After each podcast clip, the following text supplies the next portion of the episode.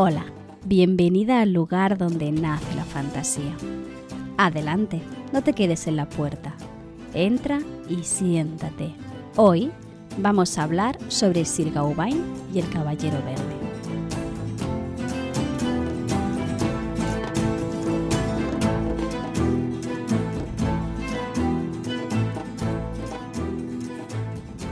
Hoy traigo un capítulo muy especial porque vengo a resumirte una de las lecturas que estuvimos leyendo en voz alta en mi canal de Twitch. Estoy hablando concretamente del román artúrico de Sir Gawain y el Caballero Verde. Voy a hacer una pequeña aclaración muy importante. Y es que me he pasado toda la lectura en voz alta llamando a este señor Sir Gawain y resulta que se pronuncia Gawain, ¿vale?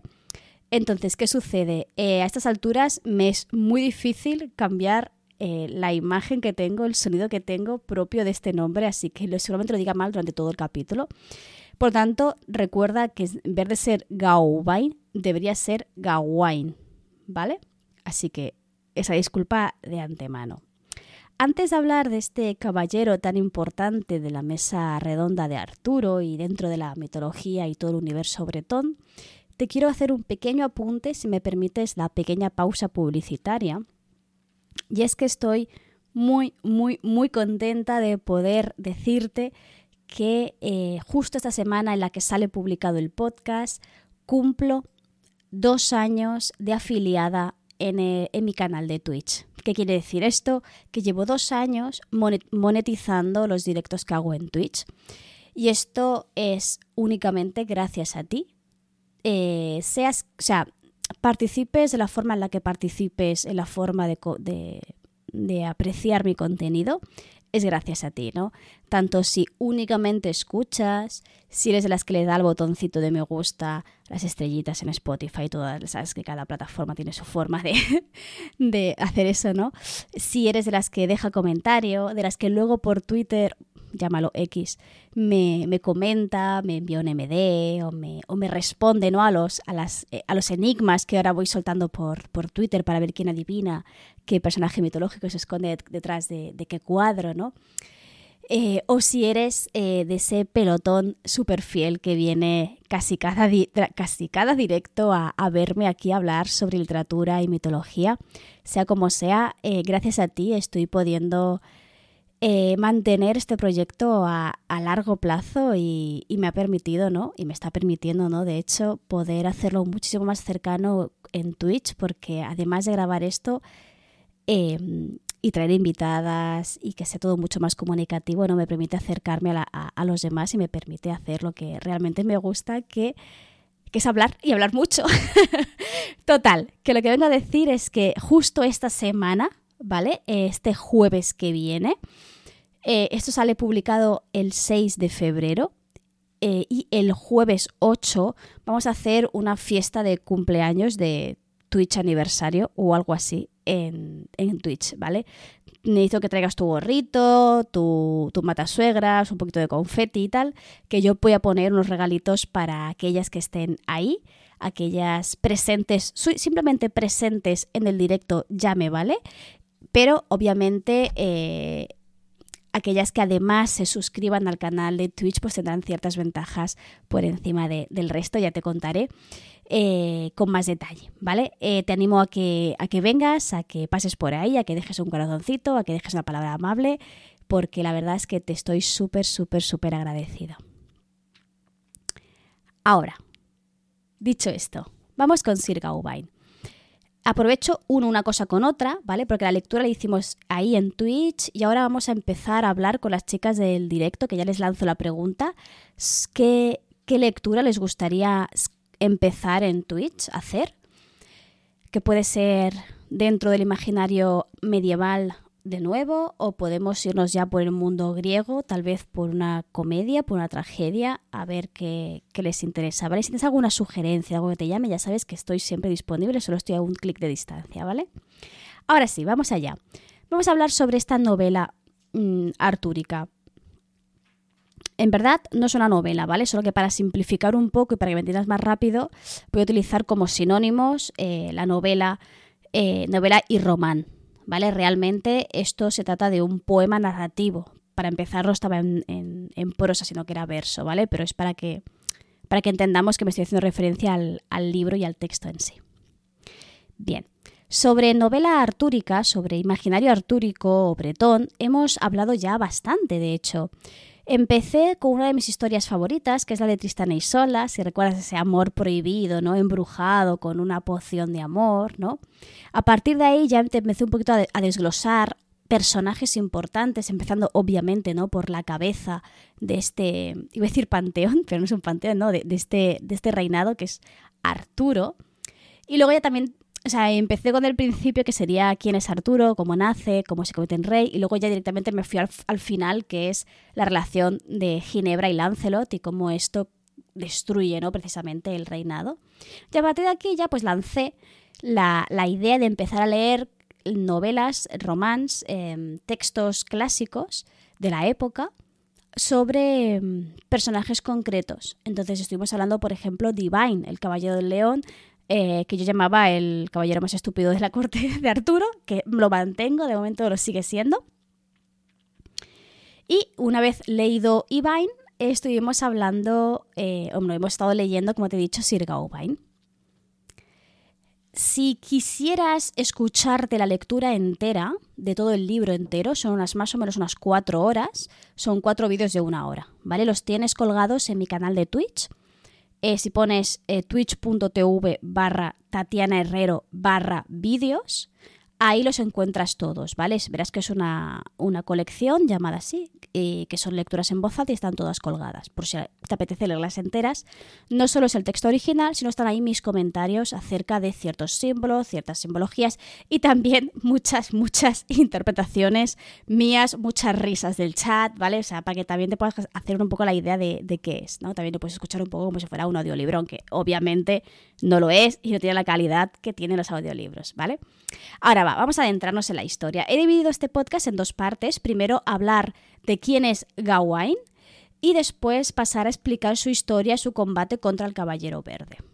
El román artúrico del que hemos leído está datado más o menos a finales del siglo XIV. No está muy claro quién es el autor ni exactamente la época concreta, más que esta aproximación. Hay muchas teorías que no vamos a entrar en ellas, ¿vale? Y lo que nos hace es explicarnos una de las muchas aventuras que vivió su protagonista, de hecho, Gawain fue em, el caballero más importante de la mesa redonda. Caballeros había muchos, por ejemplo Lancelot, ¿no? Pero es que Gawain lo que hace es ejemplificar la perfecta caballería, opuesto totalmente a dos personajes. Por un lado, a Lancelot, que es quien se deja llevar por su pasión amorosa y esto provoca el fin, el fin del reinado. Y por otro lado, Mordred, que es eh, finalmente quien hiere de muerte a Arturo. También es especie de... Es como un... Es que esto... Mordred es hermanastro de Gawain, pero e, e, hijo directo de Arturo. Ahora, ahora, ahora te hago un poquito el árbol de familia para que te hagas una idea de cómo va, ¿vale? A ver, empecemos. Eh, Gawain nace de Morgana y Lot, que Lot es el rey de Lotian. Em, aunque esto no está del todo claro, porque em, la familia de, Arturo se suele especificar que Arturo tiene una hermana que es Morgana, ¿vale? ¿Qué sucede con, con, las hermanas de Arturo? Es que se nombra a otra más, que es Morgaus, ¿vale? Lo que sucede es que la mayoría de estudiosos creen que Morgaus y Morgana son el mismo personaje, solo con el nombre eh, ligeramente alterado. Entonces, depende de cómo, te lea, cómo entiendas em, los textos clásicos, o bien Gawain es, hijo de la hechicera Morgana, o bien es hijo de otra hermana de Arturo, eh, un NPC total, ¿vale? O sea, Magel totalmente, o no. Eh, entonces, eh, yo apuesto más por la versión de Morgana porque generalmente es la que da mucho más juego en la literatura y suele, ser las reminiscencias que se dan, suele estar vinculado con la, con la hechicera, así que se suele entender así. va a tener tres hermanos, ¿vale? Dos de los cuales van a morir a manos de Lancelot cuando intente salvar a la reina. ¿Vale? O sea, si te acuerdas un poquito, te lo explico muy brevemente. Eh, Lancelot y, Ginebra perdón, mantienen una relación adúltera, el rey se entera, quiere expulsar a la reina y Lancelot intenta salvar a la reina y llevándosela con él. Para, eh, para ello tiene que, se tiene que enfrentar a toda la corte matando a sus compañeros de armas, entre ellos dos hermanos de Gawain. Pero es que además Gawain es primo de Ginebra y de Mordred. De Mordred eh, sería una especie de hermanastro porque Modred es hijo de Morgana y Arturo. ¿Vale? si te fijas, están, un poco enredadas ¿no? las líneas sanguíneas en este, en este universo. Esto suele pasar mucho en el terreno de la leyenda. Eh, ¿Qué, nos sucede con, esta línea sucesoria? Si te fijas, Arturo em, no tiene hijos legítimos. No concibe ni un solo hijo con Ginebra. Entonces, hay dos candidatos posibles, o bien su sobrino, Gauvain, que es, además de su sobrino, también primo de la reina, por tanto comparte parentesco con ambos miembros de la realeza, o bien Modred, que sí que es hijo de Arturo, pero es totalmente ilegítimo. Entonces, si te fijas, los dos candidatos para ser el próximo rey son ambos precisamente hijos de Morgana. ¿Qué sucederá? en esta historia, como avanzamos, ¿no? En el momento en el que Lancelot y Ginebra empiezan a tontear, ¿vale? Mordred empieza a interesarse por el poder y alcanzar esta corona. Sin embargo, Arturo nunca lo ha considerado hijo suyo y por tanto tiene muy pocas posibilidades de que, de que le, le nombre heredero. Así, entre esta rabia e envidia y en parte influenciado por su madre, va a aprovechar este momento de inestabilidad para atacar Camelot, ¿vale? Ese momento de estabilidad quiere decir cuando Lancelot se lleva a Ginebra, Lancelot ha matado a un montón de caballeros de Arturo, eh, y entonces Modred llega con un montón de soldados bajo su cargo para hacerse con Camelot y hacerse con la corona. Este enfrentamiento es conocido en, en las leyendas como la batalla de Camlan, y en esta batalla morirá Gauvain, ¿vale? Morirá salvando, protegiendo al rey. De hecho, Arturo va a intentar salvarlo, intentar curar las heridas, pero fracasa. De esta forma, aunque muere, Gauvain acaba muriendo ¿no? Eh, con honores al mantenerse firme, sobre todo en la su fidelidad al rey. Sin embargo, a pesar de los esfuerzos de, de Gauvain, ya sabemos que Arturo es herido de muerte por Mordred y ambos mueren. Bueno, Luego está la leyenda, ¿no? Bueno, todo es, leyenda, ¿no? Pero luego está la leyenda de que Arturo no muere del todo, sino que acude al río, en el río le espera una barca, se sube a ella y la barca lo lleva a Avalon, donde aún se está, se supone que está aún se recuperando de sus heridas para eh, volver de nuevo, para recuperar la grandeza de Camelot, ¿no? Es un poco esa historia. A lo largo de toda la trayectoria artúrica, de todas las novelas y los romances artúricos, la mayoría de veces en las que aparece Gaobain siempre es como caballero, ya una persona ya, ya investida como caballero y siempre eh, convertido en ideal de la caballería, como el perfecto caballero. Y eh, generalmente siempre se le. siempre se muestra como el, el, el mentor o del que hay que aprender. Curiosamente, Sir Gawain y el Caballero Verde es la novela que explica la juventud de Gawain. Por tanto, nos va a ayudar muchísimo a entender cómo se forma este caballero y sobre qué ideas eh, o sobre qué valores se va a construir este personaje artúrico. Esta historia, por lo tanto, es el rito iniciático de Gawain. Es antes de ganarse esta reputación, de hecho, empieza cuando aún no es caballero.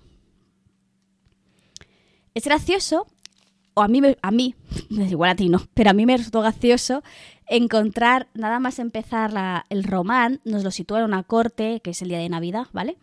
Es una corte que está mm, recién creada, Arturo se le ve joven, muy joven, y Gawain es un, solo un crío, prácticamente. ¿No? Entonces em, es, vemos cómo se sitúa muy en el inicio del reinado de Arturo. El poema se encuentra dividido en cuatro partes en las que se destacan muchas escenas costumbristas. ¿Esto qué quiere decir? Pues que el autor o la autora es autoría anónima, así que ni idea. eh, se dedica o se ensaña muchísimo en describir todos los aspectos del mundo caballeresco. Por ejemplo, hay un capítulo entero, y no estoy exagerando, uno de los cuatro capítulos, el segundo en concreto, explica cómo Gawain se prepara para irse, y esto quiere decir, se explica cómo se pone la armadura, cómo se pone, eh, cómo cuida la espada, cómo se sube al caballo, qué le ponen al caballo, cómo son las vidas del caballo, bla, bla, bla, bla. También hay escenas muy, muy detalladas y muy explícitas sobre la caza, por ejemplo, que es otro, otro aspecto del mundo caballeresco muy importante en la época especialmente. Em, y explican muy bien cómo atrapan a la que ganado, cómo, cómo envían, cómo utilizan los perros para conseguir ¿no? que el animal vaya donde ellos quieran, etc. De hecho, estas partes son muy extensas. Em, tanto que cuando quiero hacer el resumen de lo que la trama argumental y la relación, los símbolos, todo eso que aparecen en, el, en este relato, pues lo he dividido en, únicamente tres partes, porque creo que lo demás es un poco, es muy interesante a muchos niveles, pero ahora mismo nos interesa el mito, la historia, por tanto, lo voy a dividir en tres partes. Primero, voy a explicarte este desafío de Navidad, que va a ser el desencadenante, el detonante, que va a hacer estallar la, historia. Después, en la segunda parte, habla, hablo sobre el viaje y un juego de intercambios. Y ya por último, el enfrentamiento al boss final, que sería el enfrentamiento al Caballero Verde. Pues empecemos por el principio. La historia se inicia, como te he dicho, durante la fiesta de Navidad. Los caballeros y las damas están comiendo, viviendo, bebiendo, riéndose, cantando, escuchando música, ¿no? Para celebrar el nacimiento de, de, Jesús, ¿vale? Obviamente esta es un texto del siglo XIV, XIV, por lo tanto eh, hay una importancia bastante grande sobre, sobre todo el imaginario cristiano, ¿vale? Entonces están disfrutando de ese imaginario, están disfrutando de ese momento, pero Arturo se aburre, se aburre mucho, ¿vale? Entonces empieza a pedir que sus caballeros expliquen algunas de sus grandes hazañas, pero no termina de sentirse complacido, sigue aburrido y no, y no sé, como que, que no sé. Entonces, como una pedazo de idea de campana, dice, bueno, pues no tenéis historias chulas que contarme, quiero que ahora os desafiéis, ¿no? Eh, y hagáis aquí un enfrentante mío ahora mismo, ¿no? Como una muestra de valor, de fortaleza, ¿no? De, de, dominio de las armas y dominio de, todo, quiero que os pegues aquí de hostias y me demostréis, eh, hagáis un desafío, ¿no? Entre dos caballeros. Y aquí ya empezamos a ver, si te fijas, cuando hablamos de Ivain, em, la corte artúrica siempre se muestra diferente, o sea, se comporta como no deben comportarse los caballeros, porque así el protagonista destaca, ¿no? Entonces, es como que todos se miran entre ellos en plan, al igual yo voy a salir a, pelearme con nadie, estoy la mar de feliz con mi vino y con mi carne, ¿no? Entonces, en ese momento, como si, fuera invocado, ¿no? Por las palabras de Arturo, aparece un caballero. Pero no es un caballero normal, es un caballero, desconocido, que no conocen de nada, pero es que es completamente de color verde accede a la corte sin armadura. ¿Vale? Viste de color verde y se deja intuir que también su piel y sus cabellos son de color verde. Como decía, viene sin armadura y lleva con él un hacha y una rama de espino. ¿Vale? Esta rama de espino es un símbolo muy muy potente que junto con su aspecto, ¿no? Lo vincula directamente con el mundo férico, con el mundo natural, con el mundo salvaje, el de la naturaleza. Y llega él, más chulo que nadie, ¿vale? Hasta el centro de la corte y es ahí cuando lanza un desafío. E, es como decir, ah, Arturo, te aburres, espérate que, ahora, ahora, llego yo, ¿no? Es un poco ese, ese rollo. Dice, nada más llegar, vengo aquí buscando al más valeroso, al más valiente y al más fuerte de todos los caballeros habidos y por haber, para lanzarle un desafío. Le propongo algo muy sencillo. Voy a quedarme aquí sin oponer ningún tipo de resistencia, sin llevar casco, sin llevar armadura, para que me lance el golpe con un único golpe tan fuerte como pueda. En el caso de que yo sobreviva, le devolveré este golpe con la misma intensidad, en el mismo sitio, con la misma fuerza, pasado un año y un día. ¿Quién se atreve? Y aquí es cuando todos empiezan, bueno, yo no soy hombre al igual, yo, no, ¿sabes? Como, no, paso. Así que, obviamente, Arturo, que acaba ¿no? de, formar su, reinado y que espera que sus caballeros sean valientes y tal, los llama cobardes y les, les, ¿no? Les insulta o les humilla en este sentido y les dice que va a aceptar él mismo este desafío y que él va a coger ese hacha del caballero y va a, lanzarle ¿no? un golpe mortífero, espera él.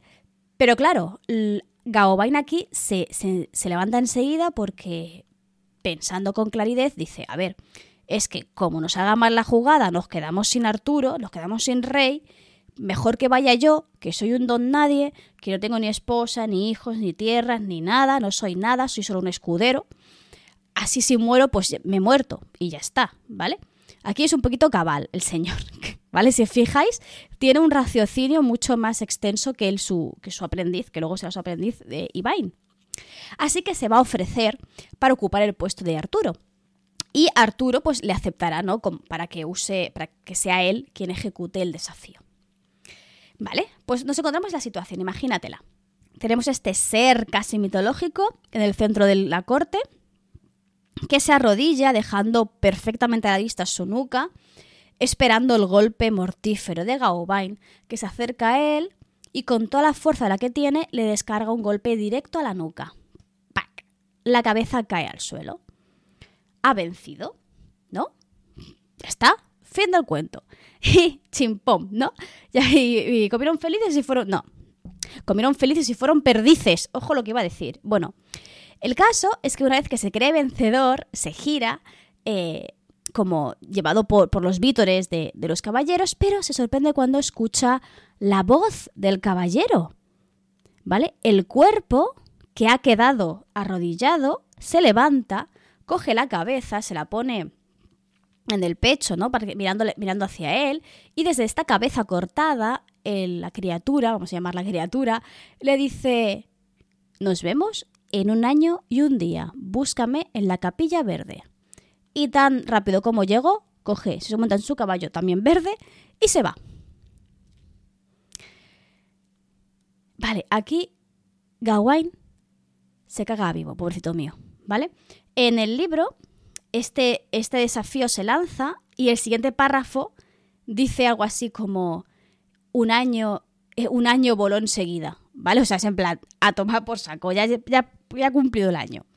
¿Vale? Entonces, eh, Gauvain podría haberse quedado en la corte, ¿vale? Pero es un caballero y va a respetar el código de caballería y va a hacer cumplir su promesa. Así que va a ir en busca del caballero verde. ¿Qué ha pasado en este año? Le han nombrado caballero por la valentía que ha demostrado frente al resto de caballeros. Aunque lo envían dándolo por muerto, ¿no? Lo envían pensando, si el caballero verde va a devolver el golpe con la misma fuerza que lanzó Gauvain, le va a cortar la cabeza y Gauvain no tiene la capacidad de regenerar cabezas, por lo tanto morirá, ¿vale? Me parece un pensamiento lógico y coherente. A pesar de todo ello, Gauvain decide eh, cumplir con su, palabra y se marchará de Camelot en busca de esta capilla verde que nadie sabe dónde está. Y aquí es cuando llegan los eh, pasajes largos e interminables sobre descripción del viaje de, de Gauvain. Si quieres escucharte el audio entero sobre esta aventura, la segunda parte es la parte aburrida, ¿vale? Yo te aviso. Luego la tercera y la cuarta son súper, súper divertidas. Así que yo me voy a saltar toda esta parte porque en verdad no pasa nada. Es Gauvain perdiéndose por ahí, buscando, describiendo lo bonito que es el sitio, lo feo que es el sitio, ¿vale? En su viaje acaba dando con un palacio, un castillo, en el que viven el señor del castillo, su esposa y una criada. Obviamente también vive más gente ahí porque alguien tiene que servir a esta gente y hay hombres con los que el señor de la casa va a cazar, ¿vale? Pero lo más importante es que hay un señor, el señor del castillo, su esposa y la criada. Le acogen después de este largo viaje, le sanan las heridas que pudiera tener y eh, le indican, cuando éste les dice qué es, lo que ha venido a hacer, que saben perfectamente dónde se encuentra la capilla de la capilla verde y que no se preocupe, que puede descansar ya que aún quedan tres años, hay tres años, tres días para que cumpla su plazo, que se quede con ellos descansando porque está a pocas horas de viaje del castillo, por tanto podrá llegar a tiempo sin ningún tipo de problema. Y empieza a llevarse súper bien con este matrimonio, especialmente con la esposa. ¿Vale? Porque la esposa se siente totalmente fascinada por la leyenda que se ha creado alrededor de este caballero, ¿vale? Ha llegado a ella quien es Gauvain, así que eh, se muestra súper, súper, súper interesada por, por él. En este punto en el que como lectora tú ya ves que la señora, las intenciones que tiene a lo mejor pasan un poco más de las verbales, ¿vale? Es cuando el señor del castillo se acerca a, a Gauvain y le propone un intercambio súper interesante.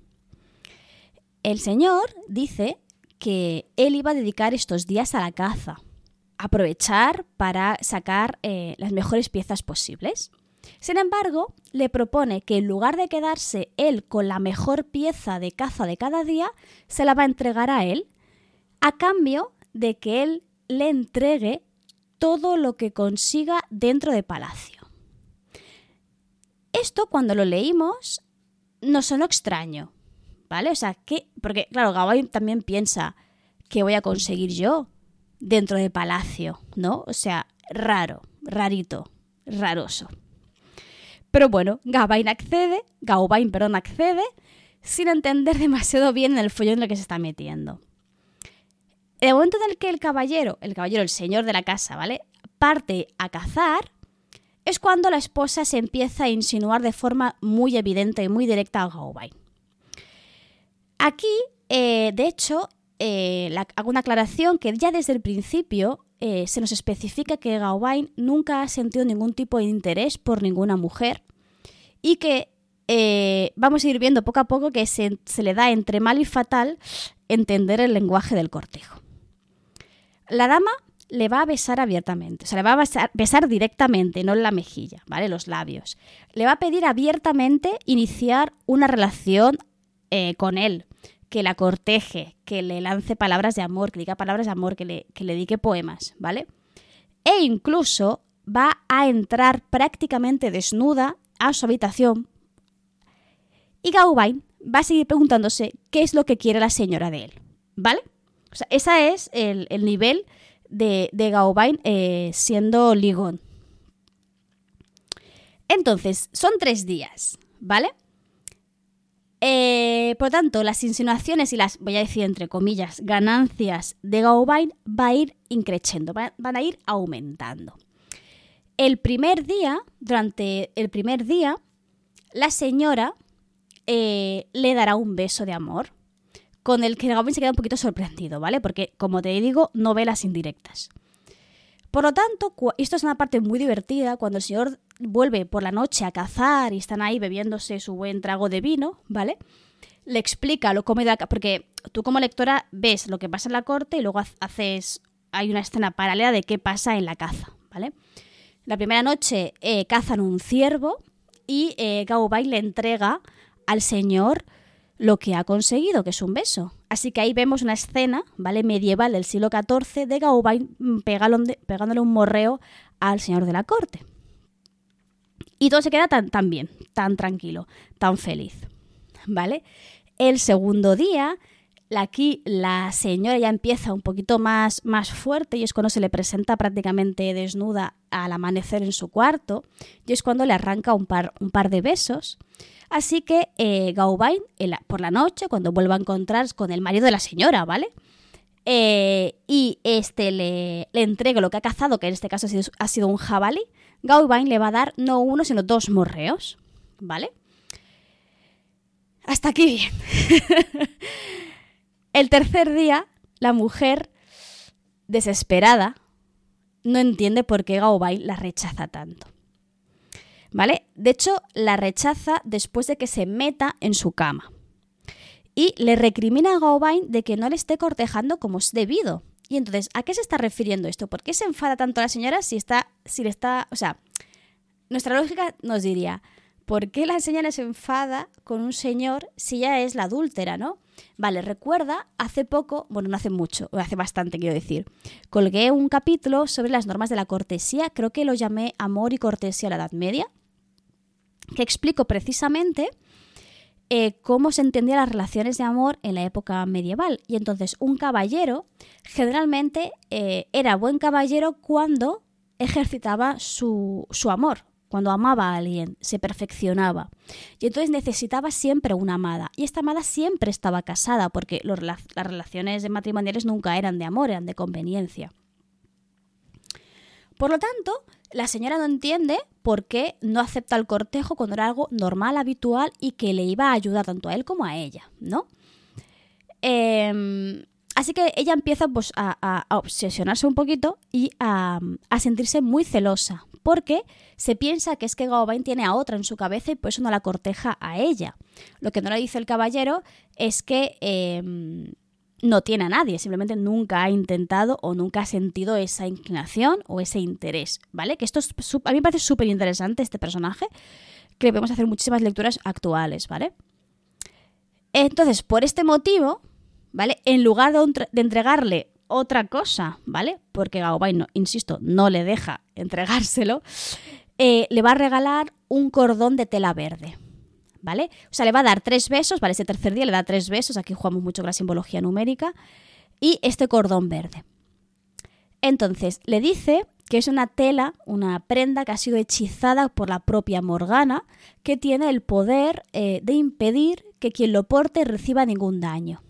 ¿Vale? Entonces Gawain dice, hostia, esta es la mía. O sea, me tengo que enfrentar con un señor que me va a cortar la cabeza, pues si me pongo este cordón, em, me salvaré, impediré que me maten.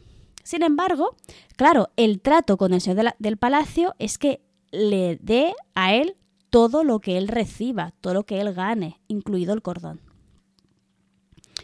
¿Qué sucede? Vale, vamos allá. La tercera noche. Gaiván vuelve a encontrarse con el señor de la casa y en esta ocasión, por primera vez, le miente, ¿vale? O sea, le es sincero con los besuqueos que le consigue de su mujer, porque obviamente son de su mujer, no hay más mujeres en la casa, o sea, es o ella o la criada. y la criada se insiste mucho en que muy agraciada no es. Y en los, estándares medievales es blanco y en botella, ¿no? Por tanto, eh, le va a mentir. Al señor le va a entregar tres morreos, que ni uno ni dos, tres, pero no le va a dar mm, el cordón, se lo va a guardar para él. A cambio va a recibir el zorro que, que cazó el señor en la, en la cacería. Es interesante porque aquí el, señor de la casa insiste, ¿no? Nada más, no has conseguido nada más. Y, aquí es cuando nos, planteamos muchas preguntas en el directo sobre qué hubiese pasado si, si le hubiese dicho que si la señora, ¿qué le tendría que haber dado al señor de la casa por la noche? ¿Sabes? Dejo, dejo, dejo esta idea aquí y, si te atreves a hacer un retelling, yo te lo dejo, lo dejo en, tus, en tus manos. ¿Vale?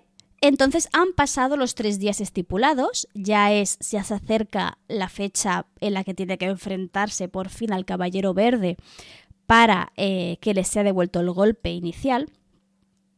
Así que el señor lo va a guiar hasta esta capilla verde y lo deja a unos pasos, le dice, tienes que, aquí a partir de aquí tienes que ir tú solo, y se acerca a esa capilla. La verdad es que la descripción de los paisajes es preciosa y en este caso la capilla verde se llama verde porque está llena de musgo, ¿no? Es un entorno muy, muy, o sea, muy bonito, ¿no? Muy, muy, muy natural en ese sentido. Llega el primero y al poco llega el caballero verde. Cuando en el momento en el que llega este caballero, Gawain hace acopio de toda su valentía y, e imita el gesto del, del caballero y se pondrá de rodillas frente a él esperando este golpe que mortal, ¿no? Que le tiene que arrancar la cabeza, la cabeza. Sin embargo, cuando el caballero levanta el hacha y la va a, descargar sobre él, se estremece y se aparta, ¿vale? Acobardado un poco por, la idea de morir. Entonces el caballero le reprende, ¿no? Y le, insiste en que si él pudo aguantar ese golpe que iba a recibir sin moverse un ápice, él tiene que, que hacer lo mismo, ¿no? Aquí la diferencia está en que, pues eso, ¿no? Gaobain igual no tiene la capacidad de, seguir hablando después de que te corten la cabeza. Bien, vuelve a su sitio Y entonces el caballero verde va a, va a parecer que está jugando con él, porque se divierte del miedo que siente, ¿no? Le dirige un primer golpe y lo detiene justo un instante antes de que golpee su cuello, ¿no? Disfrutando de este estremecimiento que tiene Gauvain cuando se sienta al borde de la muerte. Y lo va a hacer una segunda vez. En esa segunda vez, Gauvain se enfada. Porque se siente obviamente que se está apurando de él y le pide que por favor lo mate ya, ¿no? Que, que dé el golpe y que se deje de tonterías. En este tercer intento, eh, el caballero va a, dar el golpe y esta vez eh, va a intentar frenar para volver a jugar con él, pero va a darle en el cuello de tal forma que le va a hacer una marca en el cuello como si estuviera eh, degollado. ¿Vale? Sin embargo, es una herida muy superficial, se le hace sangrar, pero no, no le va a herir de muerte. Y aquí Gauvain juega un poco con la ventaja de, las, de, las, promesas, porque la promesa era un único golpe, ya has golpeado, ya no puedes darme más. Por tanto, se levanta y hace, ¿no? verbaliza esta idea y le dice que si sigue dándole, entonces será un enfrentamiento y no se dejará golpear. Y entonces aquí es cuando el caballero se eh, permite que se levanta, que se levante, perdón, y le descubre la verdad. ¿Por qué? Porque tras la identidad de este caballero verde se esconde el mismo señor del castillo que él ha estado hospedando estos días que cómo no ha sido capaz de darse cuenta que el hombre con el que se morrea es el mismo que, bueno, cosas de los medievales, que se ponían armaduras y tal, y no se daban cuenta de quién tenía al, delante. Esto es como Superman y las gafitas, ¿vale? Es esa idea. Entonces, le explica que cada golpe que le ha dado ha sido un reflejo de su trato anterior, ¿vale? Eh, si recuerdas, Gauvain le, le hace tres intercambios y Caballero Verde ha dado tres golpes. ¿No? En el primero no le ha dado, porque Gaobain fue sincero con él y le dijo, la verdad le dio ese beso prometido. El segundo día tampoco le golpea, en el segundo intento tampoco le golpea, porque el segundo día él también fue sincero y le dio los besos correspondientes. Ahora bien, en el tercero, ¿qué pasó? El tercer, día sí que le dio los tres besos, pero se guardó para sí algo para salvaguardarse. Y aquí sí que le hiere, pero le hiere poco. Y aquí está la importancia, porque lo que se refleja en este cuento es que Gauvain es valiente, Gauvain es sincero, pero Gauvain, teme a la muerte. No, o sea, es valiente hasta cierto punto. En el momento en el que se desquebraja un poquito su integridad es cuando se siente tan cercano a la muerte. En otras palabras, crea, es muy interesante porque crean a un héroe imperfecto, ¿no? que a pesar de que va a ser el canon de perfección de la época, va a cometer algunos errores, como es este, esta, no sé si decir egoísmo a la hora de guardar ese, ese cordón para él, pero que en realidad se responde a una necesidad y a un miedo muy humano y muy entendible, ¿no? Si tú te crees que ese cordón te va a salvar de la muerte, hostia, pues mientes un poquito y te lo quedas, ¿no? Es por eso que Gaobay no queda, su imagen no queda empobrecida, sino que es esta imagen, ¿no? Esta historia es lo que va a hacer mm, que Gaobain sea Gaobain, que Gaobain sea ese héroe, ese ideal de caballero.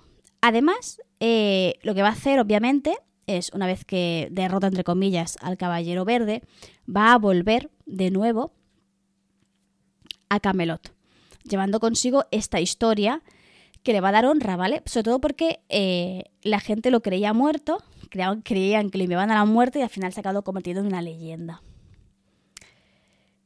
Si te fijas, tal y como vimos en Tristán y Solda y también en Iván, el, Iván, el Caballero del León, se cumplen el, esquema básico de los libros de caballerías, de los romances artúricos especialmente, que es el héroe empieza en la, en la corte, eh, una corte en la que le falta algo para ser feliz, sale de la corte, se enfrenta a distintas aventuras, en este caso dos o tres, y regresa a la corte habiendo recuperado lo que le faltaba. Y en este caso, eh, lo que recupera es eh, un estatus, lo que consigue es un estatus del de caballero y además una honra y una imagen, ¿no? un, ideal que, consigue y que, va a defender a toda, a toda costa. Por lo tanto, vemos, me parece que es precioso ver cómo gira em, esta historia. Todas las historias eh, son así, o sea, todas las historias eh, artúricas son así, giran en torno a una idea y se acaban completando de forma bastante armoniosa.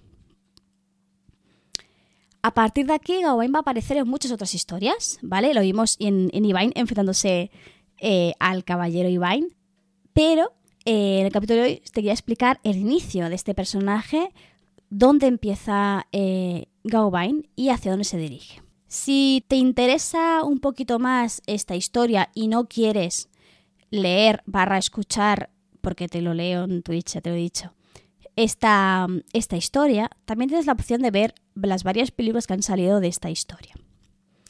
La más reciente la tienes en Netflix y es de 2021. De hecho, las dos están en Netflix, creo. La de 2021 está en Netflix seguro. Es, eh, pero no, no mantiene del todo el mito original y hace cosas un poco extrañas. ¿Vale? O sea, si ahora que conoces la historia, verás que no tiene absolutamente nada que ver con lo que realmente es el mito. O sea, coge a los personajes, pero queda una historia diferente. Y eh, por otro lado hay otra, otra película de 1984, si no estoy equivocada, que eh, da mucha risa por los efectos secundarios, ¿vale? Pero generalmente eh, sigue bastante bien la trama principal de la historia, más o menos. El tema, por ejemplo, de los besos, pues en el 84 un poco difícil, ¿vale?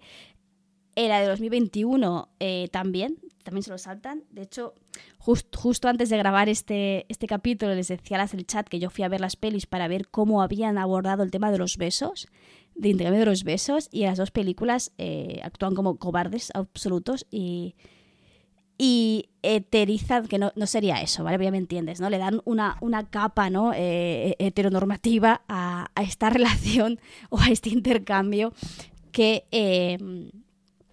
que es canónicamente así en el texto original, ¿vale? Eh, por si acaso me has entendido mal, no estoy diciendo que Gawain sea un personaje LGTB. Eh, es un personaje a secas, ¿vale? En la época media no habían estas etiquetas, es muy difícil establecerlo. Sí que es claro, claramente un personaje que uno se, se, se suquea con un señor, con no entendemos muy bien qué intención, intencionalidad, ¿vale? Porque es muy inocente con el tema de, los besuqueos y del cortejo. Por tanto, eh, digamos que se lo toma. Los vive más o menos igual que los vive con la señora, que es no sintiéndose un poco extraño, ¿vale? Así que em, tampoco te tomes como eso, ¿vale? Y ya estaría por aquí esta, este resumen de la historia de Gawain. A mí me, yo me he reído muchísimo. Em, es una historia que es muy divertida y que creo que es interesante leer, sobre todo acompañada, porque es más divertido entender los guiñitos, los, símbolos, las metáforas, eh, sobre todo esos símbolos medievales que es difícil que entendamos en, hoy en día y ese tipo de cosas. Te invito, como siempre, a, pasarte por ahí, pues si quieres escucharlo. Y también te invito a comentarme qué texto historia te gustaría empezar a leer. A mí me apetece un poquito Edipo Rey o Medea. Son los dos textos que tengo un poquito en mente eh, que me, apetecería mucho leer en directo.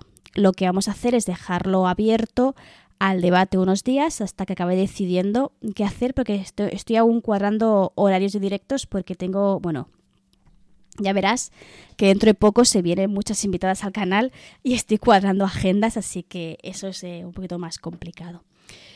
Eh, lo último ya que me queda por recordarte, por si acaso, es que este mismo jueves, día 8 de febrero, vamos a estar celebrando los dos años afiliado de Twitch.